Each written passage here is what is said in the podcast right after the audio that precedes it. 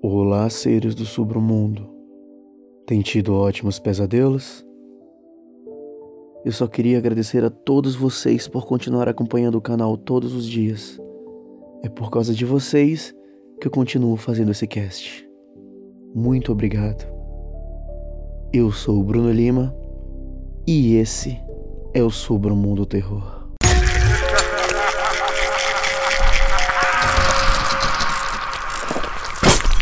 Submundo Terror.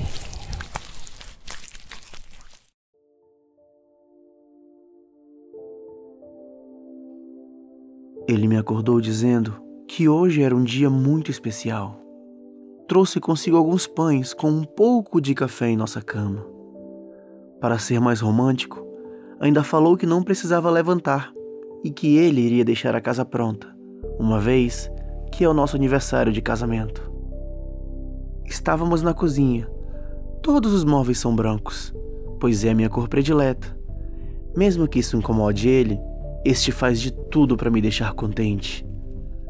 Meu marido Gabriel está lendo os jornais enquanto eu observo mexer seus lábios. Logo eu comecei a pensar o quanto minha vida era perfeita. Tenho o melhor marido do mundo. É aquele tipo de cara que em todo o bairro é o mais bonito. Todas as mulheres ficam no pé dele mas ele está casado comigo e muito feliz.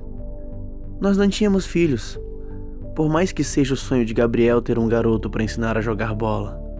Eu disse que não queria cortes no meu corpo, uma vez que a minha mãe ainda tem a cicatriz do quarto filho, que é a minha irmã mais velha, e eu não suportaria a dor de um parto normal. Ele concordou com paciência para que eu pense bem. Ou poderíamos adotar uma criança.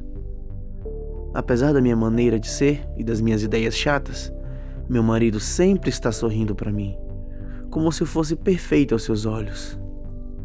Certa noite, acordei dizendo que estava ouvindo barulhos estranhos dentro da casa. Encostei em seu corpo para que acordasse, pois ele é o homem da casa. Ele continuou roncando como uma pedra. Levantei e caminhei com os pés descalços. O som é uma coisa constante como algum tipo de gaita, e parecia que era acompanhado de vozes. Eu fiquei confusa. Não sou o tipo de mulher que tem medo de fantasmas e não gritaria igual uma garota indefesa caso tenha algum tarado invadindo a nossa casa. Procurei por todo lugar e não vi nada. Quando estava voltando para o quarto, luzes saíram do lado de fora ofuscando a minha visão. E eu gritei pelo meu marido que apareceu muito rápido. Eu estava muito assustada. Gabriel perguntou o que aconteceu e logo eu disse. Ele olhou pela janela e falou que não tinha nada. Argumentou que poderia ser brincadeira de algumas crianças locais e me levou para a cama novamente. Cada vez mais, ele parecia tentar deixar a nossa vida perfeita, como ela já estava sendo. Comecei a reclamar dos alimentos dizendo que estavam com um gosto estranho. O meu marido apenas respondeu que irá trocar os alimentos e começar uma nova dieta, mesmo que não adiantasse. Eu não parava de imaginar como foi que nos conhecemos. Dado que sou aquele tipo de garota super descuidada, sabe? Não cuidava do corpo e muitas vezes enjoada com quase tudo que meu esposo fazia por nós. Quando penso muito sobre o nosso passado, a minha cabeça não para de latejar e quando peço muitos detalhes, Gabriel parece ficar um pouco aborrecido comigo, mesmo que respondesse educadamente. Nós quase sempre estamos em casa, dentro e trancados. Às vezes saímos para o jardim, onde ele faz churrasco e convida aqueles típicos vizinhos perfeitos. Sabe aquela família que sempre entrega bolo e dá bom dia quando você coloca apenas um dedo para fora da porta?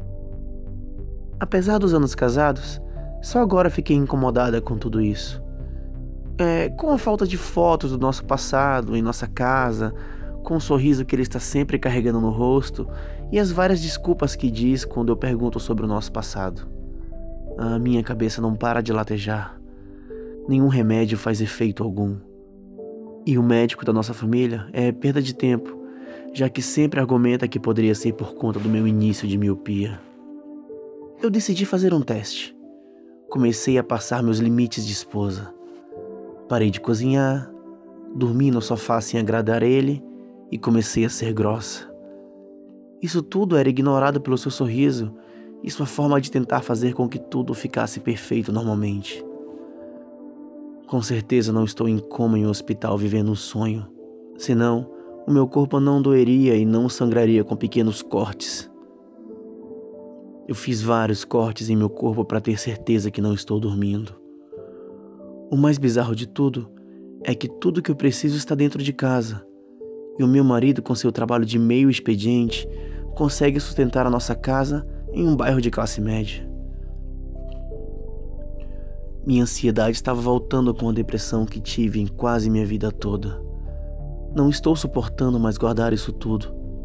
Pedi para que ele se sentasse no sofá para que nós começássemos a conversar. Mesmo inventando desculpas, eu disse que era sério. E nós começamos. Fiz várias perguntas e ele dava respostas sempre sem detalhes. E foi aí que as coisas começaram a ficar estranhas. Perguntei se ele tinha me sequestrado e por algum motivo estava mantendo essa vida perfeita. A sua expressão mudou, espantando aquele sorriso alegre e sua voz também se alterou. A minha cabeça não parou de latejar.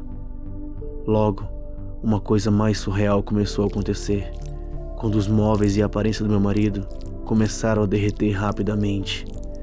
Espasmos musculares Flashes de luz em meus olhos fizeram que eu despertasse deitado em uma maca. Minhas pernas e braços estão presos, tubos enfiados em todo o canto do meu corpo, em todos os lugares. Nisso que parece ser um quarto bastante escuro. Há várias coisas anotadas em uma língua que não conheço. Gritei e alguém entrou pela porta. Na verdade, havia mais de uma pessoa. Aos poucos, Fui adaptando os meus olhos com aquilo que estava diante de mim. Não pode ser. O que está vendo aqui? São monstros com olhos grandes, cabeças desproporcionais aos corpos, a pele acinzentada, sem roupas e segurando algo que parece ser um bloco de notas. Apesar dessas coisas não serem humanos, eu entendo o que eles falam. Um dos monstros colocou uma espécie de luz amarela nos meus olhos e ficou examinando aqueles tubos que estão entrando em meu corpo. Um deles, que parecia ser o mais importante, disse: Teste falho. Erro na cobaia 5638.